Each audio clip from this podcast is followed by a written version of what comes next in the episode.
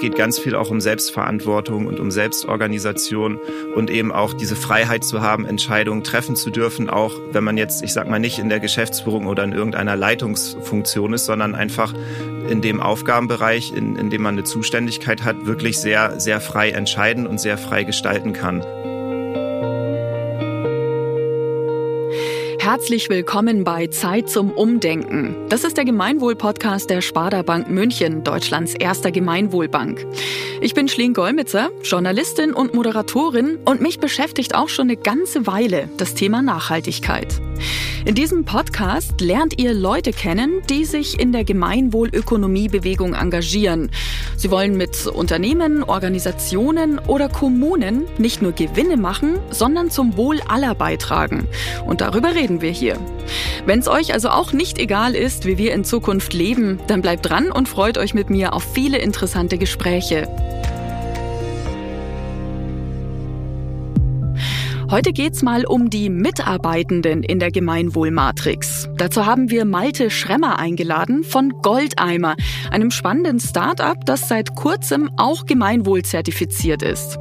Vielleicht kennt ihr es ja sogar schon. Spätestens, wenn man auf einem Festival nämlich mal auf die Toilette muss, dann kommt man an den ökologischen Trockenklos von Goldeimer vorbei. Das Besondere an diesem Start-up, der Gewinn kommt einem guten Zweck zu. Und auch noch interessant, es gibt kaum Hierarchien in diesem Unternehmen. Und das soll uns Malte jetzt aber erstmal selber erklären. Herzlich willkommen, Malte. Schön, dass du da bist. Hi, moin. Danke für die Einladung. Malte, ich selbst habe tatsächlich schon mal eins von euren Trockenklos gesehen, beziehungsweise eine ganze Reihe eurer Trockenklos. Aber vielleicht kannst du trotzdem kurz mal ein bisschen erklären, was genau kann man sich denn darunter vorstellen, wenn man es noch nie gesehen hat? Ich glaube, das ist von der Anwendung genauso, wie man, wenn man jeden Morgen auf Toilette geht. Also man setzt sich ganz normal hin, äh, man verrichtet sein Geschäft, man wischt sich auch mit Klopapier den Hintern ab. Und das, was danach passiert, ist eigentlich das Spannende. Also nach jeder Nutzung ähm, nutzen wir einen Becher Hobelspäne zum Abstreuen. Und das Ganze wird dann halt nicht, wie man das gewohnt ist, durch die Kanalisation in die nächste Kläranlage gespült, sondern es funktioniert ohne Wasser. Und wir sammeln die Biomasse, bringen das anschließend auf eine äh, Kompostierung Tieranlage und haben das Ziel, daraus einen fruchtbaren Humus herzustellen. Und das ist eigentlich so der, der Clou an dem Ganzen und der große Unterschied. Also in der Anwendung und der Nutzer, der merkt erstmal gar nicht so den großen Unterschied bis auf diesen Becher Hobelspäne, sondern eher das, was im Anschluss damit passiert, ist das, das Spannende daran. Okay, also das heißt, ihr habt ja so gesehen auch den großen Vorteil im Vergleich zu den Dixie-Klos, die man jetzt vielleicht von äh, irgendwelchen Festivals oder von draußen äh, kennt, wenn man unterwegs ist, dass das Ganze nicht chemisch abläuft, sondern du sprichst von Biomasse und diesen Holzspänen, ne? Genau, also die Biomasse ist ja das eine, was wir ausscheiden. Wir packen da keine chemischen Zusätze mit rein und wir verwenden kein Wasser und haben ja über die Zeit einfach versucht, diesen ökologischen Kreislauf einmal komplett zu schließen. Also so, wie das die Natur schon vor Jahrmillionen vorgesehen hat, das versuchen wir eigentlich ja wieder einzuführen. Und das ist durch die Spülkanalisation und die Spültoilette und die Verwendung von Chemie über die letzten 100 Jahre stark in den Hintergrund geraten. Und eigentlich ist das, was wir auf den Veranstaltungen machen, nur der Versuch, ähm, etwas, was lange vergessen war, wieder in die Köpfe der Menschen reinzubekommen. Ja, Nachhaltigkeit auch äh, hinsichtlich Sanitärversorgung wieder mehr in den Fokus zu stellen. Jetzt mal ganz grundsätzlich, wie seid ihr denn eigentlich auf die Idee gekommen, Goldeimer zu gründen?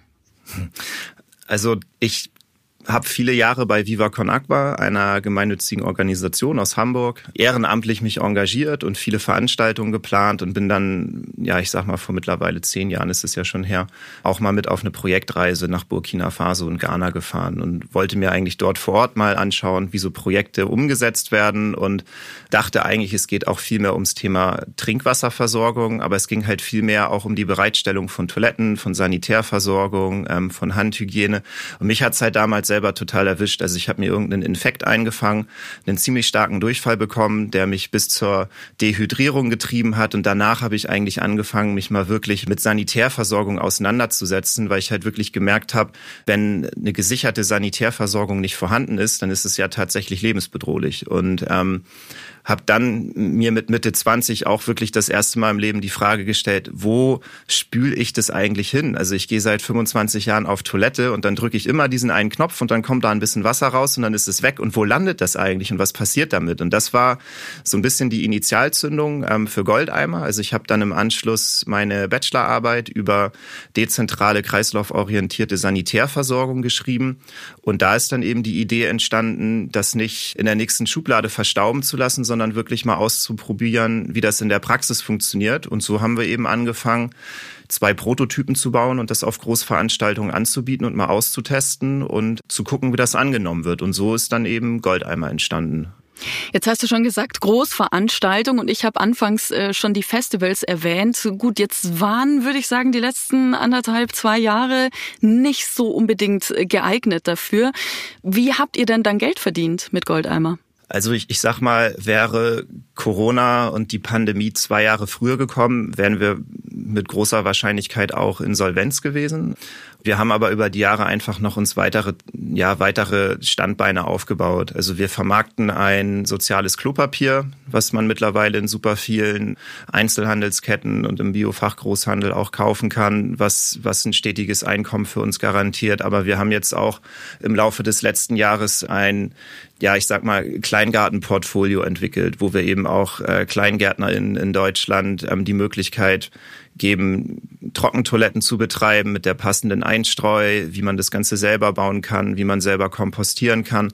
Und so haben wir, glaube ich, ganz gut Glück gehabt, ähm, da schon vor zwei, drei Jahren anzufangen, uns andere Standbeine aufzubauen, dass wir nicht ausschließlich abhängig sind von den Umsätzen, die wir auf Festivals generieren, weil da waren wir jetzt die letzten zwei Jahre wie alle anderen eben auch nicht präsent.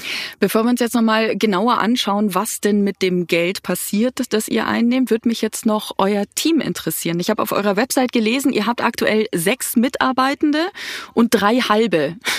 Mhm. Und wenn ihr also Entscheidungen trifft, elf, ähm, Au. müssen wir glaube ich noch mal updaten. Schon gewachsen. Also schon immer noch ein kleines Team, aber ja sehr viel Herzblut dabei. Alle voll bei der Sache. Ich sage immer, jeder, jeder und jede, die bei Gold einmal anfängt, hat auch so eine, so eine kleine fekophile Neigung. Also begeistert sich für das Thema und sobald man das einmal verstanden hat, was da eigentlich auch für eine Faszination hintersteckt, bringt es einfach total Spaß, in, in dem Team zu arbeiten. Und jede bei uns hat halt einfach so einen, einen anders gesetzten Fokus. Also wir stecken auch sehr viel Zeit in Forschung und Entwicklung, in dieses ganze Kreislaufwirtschaftsthema. Wir stecken sehr viel Zeit in die Produktentwicklung, aber eben auch sehr viel in das Storytelling, also wo es auch darum geht, auf diese Thematik aufmerksam zu machen, dass wir halt auch davon sprechen, dass 3,6 Milliarden Menschen auf der Welt keinen Zugang zu gesicherter Sanitärversorgung haben, dass es über 480 Millionen Menschen auf der Welt gibt, die gar keine Toilette haben, dass das insbesondere für Frauen ein Riesenproblem ist, weil sie eben bei sich zu Hause im Haushalt keine Toilette haben, dann nachts teilweise alleine vor die Tür gehen müssen,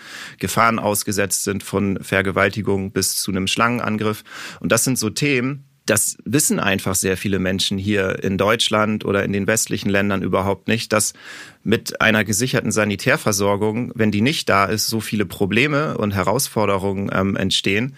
Und darauf wollen wir halt auch aufmerksam machen mit Goldeimer. Und deswegen haben wir halt ein sehr, sehr breit gefächertes Team, ein kleines Team, aber versuchen doch möglichst alle Facetten, die das Ganze mit sich bringt, auch abzudecken. Jetzt hatte ich eingangs schon gesagt, ihr habt kaum Hierarchien im Unternehmen. Jetzt, wenn du sagst, ihr seid zu elf, gut, das ist noch ein relativ überschaubares Team, aber es gibt da so einen ganz bestimmten Entscheidungsprozess, den ihr bei euch im Unternehmen habt. Wie genau funktioniert denn der? Also ich glaube, der Entscheidungsprozess ist eher die Grundannahme, dass jede Position oder jede Rolle, die bei uns von einer Person gefüllt wird, automatisch immer am meisten Expertise mit sich bringt. Und das heißt, wir treffen wenige Entscheidungen in einer Gruppe, sondern es geht eher darum, dass man schnell Entscheidungen treffen kann, dass man möglichst flexibel und agil ist. Und wenn jemand bei uns eine Idee hat, dann geht es eher darum, sich Feedback zu holen von den Personen, die auch von dieser Entscheidung mit betroffen sein werden, aber dann auch alleine eine Entscheidung treffen zu können. Und ähm, das sorgt dafür, dass wir halt nicht, ich sag mal, super viele Meetings am Tag haben, wo wir stundenlang diskutieren und am Ende wird eine Abstimmung per Hand gemacht und die Mehrheit, die gewinnt dann, sondern es geht ganz viel auch um Selbstverantwortung und um Selbstorganisation und eben auch diese Freiheit zu haben, Entscheidungen treffen zu dürfen, auch wenn man jetzt, ich sag mal, nicht in der Geschäftsführung oder in irgendeiner Leitungsfunktion ist, sondern einfach in dem Aufgabenbereich, in, in dem man eine Zuständigkeit hat, wirklich sehr, sehr frei entscheiden und sehr frei gestalten kann. Ja, es klingt vor allem sehr flexibel. Also man kann schnell auf äh, Situationen reagieren oder eben auf neue Ideen. Aber glaubst du denn, äh, dass das in einem größeren Unternehmen mit mehreren Mitarbeitenden auch funktionieren kann? Also ich habe natürlich nicht die Praxiserfahrung, weil ich seit acht Jahren nur Goldeimer kenne, aber es gibt ja auch sehr viel Literatur, auch mit Praxisbeispielen, wo das sehr gut funktioniert hat. Von, von Frederic Laloux, das Buch Reinventing Organizations ist ein Beispiel, wo es auch Organisationen gibt, die genau nach diesem Prinzip arbeiten, die auch vier bis 500 Mitarbeiterinnen haben und sich immer wieder in kleinen Einheiten organisieren und deswegen auch sehr schnell auf Veränderungen in ihrem Umfeld reagieren können. Und dementsprechend glaube ich, ich, dass das schon möglich ist. Das erfordert schon sehr viel Kulturarbeit, auch bei uns. Also wir müssen sehr viel sprechen und äh, sehr viel miteinander in Austausch gehen. Und das heißt auch nicht, dass es gar keine Hierarchien gibt, sondern es geht eher darum, dass es ein Hierarchiekonstrukt nach Kompetenz gibt und nicht nach Position. Und es gibt auch Regeln und es gibt auch Vereinbarungen. Ich glaube, wenn man, wenn man daran sehr viel arbeitet, dann ist es sehr wohl möglich, äh, diese Art von Unternehmenskultur auch im größeren Stil umzusetzen. Gibt es da so ein ganz bestimmtes Learning eventuell, das ihr im Lauf der Jahre jetzt gemacht habt, wo ihr euch ursprünglich gedacht habt, ach, das geht ja alles ganz einfach, äh, lässt sich easy umsetzen und dann hat sich rausgestellt, mh, hm, da zwackt's vielleicht doch, vielleicht müssen wir es doch ein bisschen anders organisieren? Ja, ich glaube, dieses Thema Hierarchielosigkeit funktioniert nicht wenn man keine Regeln hat. Das ist, glaube ich, so ein Learning, was wir definitiv hatten, wo wir auch anfänglich sehr naiv rangegangen sind und wir haben da schon unsere Standards und unsere Rituale und Rhythmen, wie wir durch so Prozesse durchsteuern und die hatten wir anfänglich nicht. Natürlich klingt das erstmal total super, wenn, wenn wir mit einer Herangehensweise an ein Projekt rangehen, wo es heißt, ich kann einfach entscheiden und einfach machen und ich muss ja niemand mehr um Erlaubnis bitten. Und diese, diese Feedback-Schleife hat da anfänglich definitiv gefehlt. Sicherlich auch eine Portion Erfahrung bei uns. Das haben wir jetzt über die Jahre einfach justiert und angepasst und ich glaube, da ganz gute Wege gefunden, das zu machen. Aber so diese Erkenntnis, dass eine gewisse Freiheit für jeden Einzelnen auch immer mit sehr viel Verantwortung einhergeht, ist, glaube ich, die wichtigste Erkenntnis. Und viele denken halt im ersten Moment immer sehr an, an die Freiheit, die man hat, um Entscheidungen zu treffen, aber beziehen die Verantwortung, die damit einhergehen, nicht unbedingt mit ein.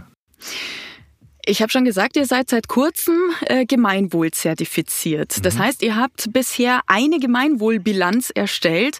Haben sich denn dadurch nochmal Prozesse im Team, aber auch so in Bezug auf andere Berührungsgruppen, beispielsweise Kundinnen, gesellschaftliches Umfeld und so weiter, hat sich da was verändert für euch? Ja, total. Also durch die Gemeinwohlbilanz hat sich ja wirklich einmal schwarz auf weiß gezeigt, wo wir noch dunkle Flecken haben, wo wir noch Verbesserungspotenzial haben und für jede Berührungsgruppe schreiben wir ja auch ja Handlungsempfehlungen für die Zukunft mit auf und das ist auf jeden Fall etwas, wo woran wir jetzt auch gesagt haben, dass wir uns daran messen lassen wollen. Und für die nächste Gemeinwohlbilanz gucken wir, was haben wir uns für Ziele gesteckt aus der letzten Gemeinwohlbilanz.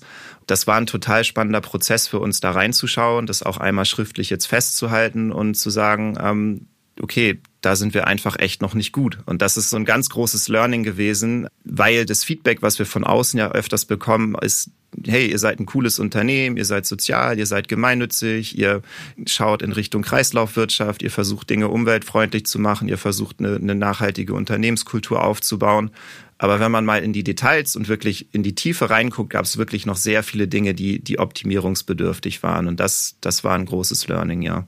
Und da seid ihr aber jetzt auf einem guten Weg. Also lässt sich das alles anpacken? Ähm, ich denke schon, ja. Also die Frage ist, wie viel Zeit man sich dafür nimmt. Ne? Also ich glaube, innerhalb von drei, vier Monaten ist es nicht alles getan. Aber klar, wenn man jetzt sagt, so in, innerhalb von zwei Jahren wollen wir die und die Schritte einleiten, dann bin ich schon optimistisch, dass wir das schaffen. Vor allem, weil wir eben auch gesagt haben, für uns ist die Gemeinwohlbilanz zukünftig das Maß der Dinge. Also das ist das, was wir anschauen und das ist das, woran wir uns messen lassen wollen. Und jetzt nicht eben diese klassische Bilanz, ob wir am Ende einen Überschuss erwirtschaftet haben oder nicht, sondern wirklich diesen ganzheitlichen, holistischen Ansatz betrachten und sagen, ein gutes Unternehmen muss eben in allen Berührungsgruppen und in allen Facetten eine gute Bilanz haben und nicht nur im finanziellen Bereich. Und das ist jetzt einfach super, da diesen Rahmen zu haben durch die Gemeinwohlbilanz, einfach als Orientierungshilfe, um überhaupt erstmal zu wissen, wo soll man anfangen und wo nicht. Und dann eben auch ich sag mal, nach außen eine gewisse Vergleichbarkeit zu anderen Unternehmen aufbauen zu können und zu gucken, was können wir von denen vielleicht noch lernen, was können wir uns abschauen, was können die von uns lernen. Das finde ich total spannend an dem ganzen Konzept. Dieser Überschuss, von dem du sprichst, also eure Gewinne, die werden ja nicht ausgeschüttet. Was genau passiert damit? Genau, also im Endeffekt ist unser Ziel, eigentlich gar keine Gewinne zu erzielen, sondern alle Umsätze oder alle Gelder, die, die wir einnehmen, permanent zu reinvestieren in unsere Vision. Und unsere Vision ist eben Klos für alle auf der Welt, kreislauforientiert und nachhaltig. Und dementsprechend werden wir die Gelder, die wir einnehmen, immer wieder für genau diesen Zweck verwenden. Also es gibt keine Ausschüttung an private Gesellschafter und man kann sich sicher sein, 100 Prozent der Einnahmen, die bei Goldeimer reinkommen, werden in irgendeiner Form auf diese Vision langfristig wieder einzahlen. Dementsprechend also dieses Konzept vom Gewinn das passt bei uns irgendwie gar nicht so richtig rein. Also wir, wir sind da auch schon immer am überlegen, wie nennen wir das denn jetzt eigentlich? Wie erklären wir das, dass ein Unternehmen nicht zwingend Gewinne machen muss? Ein Unternehmen muss einfach gut und gesund wachsen und einen Mehrwert für die Gesellschaft leisten. Und je mehr finanzielle Mittel für diesen Zweck zur Verfügung stehen, umso besser. Ja, und dementsprechend existiert das Wort Gewinn bei uns eigentlich gar nicht so richtig. Obwohl ja Goldeimer nach großer Ausschüttung klingt eigentlich.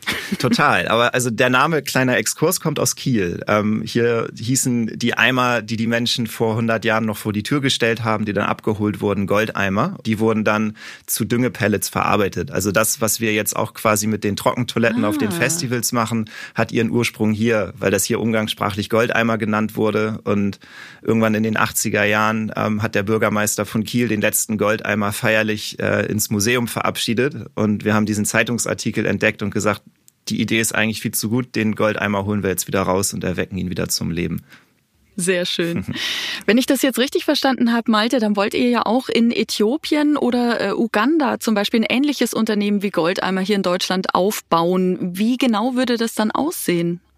Also da vorab gesagt ist ja die Situation, dass es sehr viele Menschen gibt, die noch überhaupt gar keinen Anschluss an eine Sanitärversorgung haben. Also es wird sehr viel Open Defecation praktiziert und die Städte wachsen rasant. Überall im globalen Süden, ob das nun in Indien, in Uganda oder in Äthiopien ist.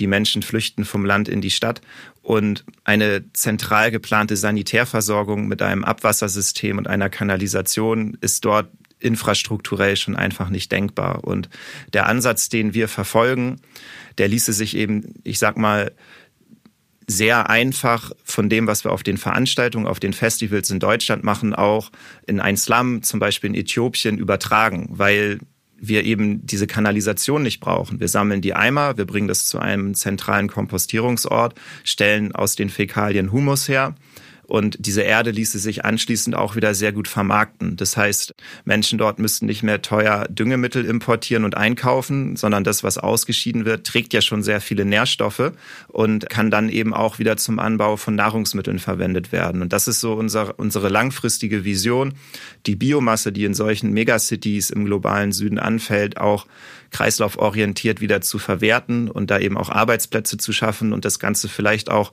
als eine Art Geschäftsmodell zu sehen und ein bisschen von dieser spendengetriebenen Logik auch wegzukommen, sondern eben auch vor Ort ja die Menschen zu, zu ermächtigen, Dinge selbst in die Hand nehmen zu können und nicht permanent von, ja, von Geldern aus dem Ausland abhängig zu sein. Und das würden wir gerne irgendwann, wenn wir genug Wissen hier in Deutschland zusammengetragen haben, auch im globalen Süden anwenden.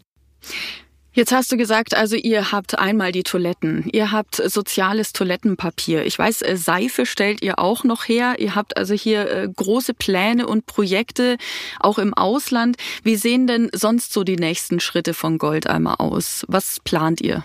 Also wir haben in den letzten zwei Jahren sehr viel im Hintergrund auch gearbeitet mit dem Natsan e.V., natürliche Sanitärsysteme und haben eine DIN-Norm mitgeschrieben, versuchen eben dieses Thema Kompostierung von menschlichen Fäkalien in Deutschland auch final zu legalisieren. Das heißt, äh, wir müssen mit in die Düngemittelverordnung aufgenommen werden, damit eben perspektivisch nicht nur wir und andere kleinere Unternehmen wie wir Trockentoiletten anbieten können, sondern vielleicht auch irgendwann Unternehmen wie Dixie auf diesen Zug aufspringen. Da haben wir in den letzten zwei Jahren sehr viel in Forschung und Entwicklung gesteckt. Und ansonsten geht es halt darum, einfach, ich sag mal, ja, die, die Märkte zu bedienen, die halt da sind. Also das Klopapier kann gerne noch von derzeit einer Million Packung im Jahr auf fünf Millionen Packungen wachsen, weil wir dann auch die Botschaft besser verbreiten können. Wir hätten mehr Gelder, um unsere Arbeit vorantreiben zu können, um dann eben wirklich perspektivisch diese Idee des Geschäftsmodells im globalen Süden auch in die Wege leiten zu können. Und letztlich das ist ja genau dieses Thema der Flexibilität. Wenn uns was über den Weg läuft, was wir spannend finden, dann spüren wir den so ein bisschen nach und gucken und hat das Potenzial für uns. Und was ich zum Beispiel noch immer super gerne machen würde, wäre eine kompostierbare Windel. Also das ja, sind ja unglaubliche Plastikmüllberge, die da entstehen. Und das geht halt auch anders. Man kann das halt auch wieder kompostieren und verwerten. Ich glaube, junge Eltern würden sich heutzutage eher dafür entscheiden, ein LKW voll Supererde aus ihrem Kinderkot irgendwann ähm, wieder zu haben, statt ein LKW voller Plastikmüll. Und so letztlich alles, was irgendwie mit menschlichen Fäkalien zu tun hat und was sich wiederverwerten lässt, ist für uns super spannend. Und da werden wir einfach in die Richtung weitergehen. Dann wünsche ich euch weiterhin viel Erfolg damit, Malte. Ganz herzlichen Dank, dass du mit dabei warst. Danke. Da haben wir heute wieder richtig viel gelernt, nämlich, dass auch flache Hierarchien funktionieren können, aber dass man dafür eben auch Regeln braucht. Dass Gemeinwohlbilanzen wirklich jedem Unternehmen helfen können, weil sie selbst versteckte Defizite aufzeigen können. Und dass Goldeimer eigentlich schon vor etwa 100 Jahren ein Startup gewesen wäre. Und damit sind wir auch schon am Ende der vierten Folge von Zeit zum Umdenken, dem Gemeinwohl-Podcast der Sparda Bank München über Gemeinwohlökonomie, Nachhaltigkeit und alles, was damit zusammenhängt. Zeit zum Umdenken ist eine Produktion von Ikone Media im Auftrag der Sparda Bank München. Mein Name ist Schling Golmitzer. Alle Informationen zum Podcast und zur Folge findet ihr übrigens auch auf unserer Homepage sparda-m.de slash podcast und natürlich auch auf dem Instagram-Kanal der Sparda Bank München unter Sparda Muenchen. Alle Infos seht ihr auch nochmal in den Show Notes zu dieser Folge. Zeit zum Umdenken könnt ihr überall hören, wo es Podcasts gibt, also auf Spotify, auf Apple Podcasts oder eben in eurer Podcast-App. Die nächste Folge gibt's schon nächsten Monat. Ich freue mich auf euch. Ciao, bis dahin.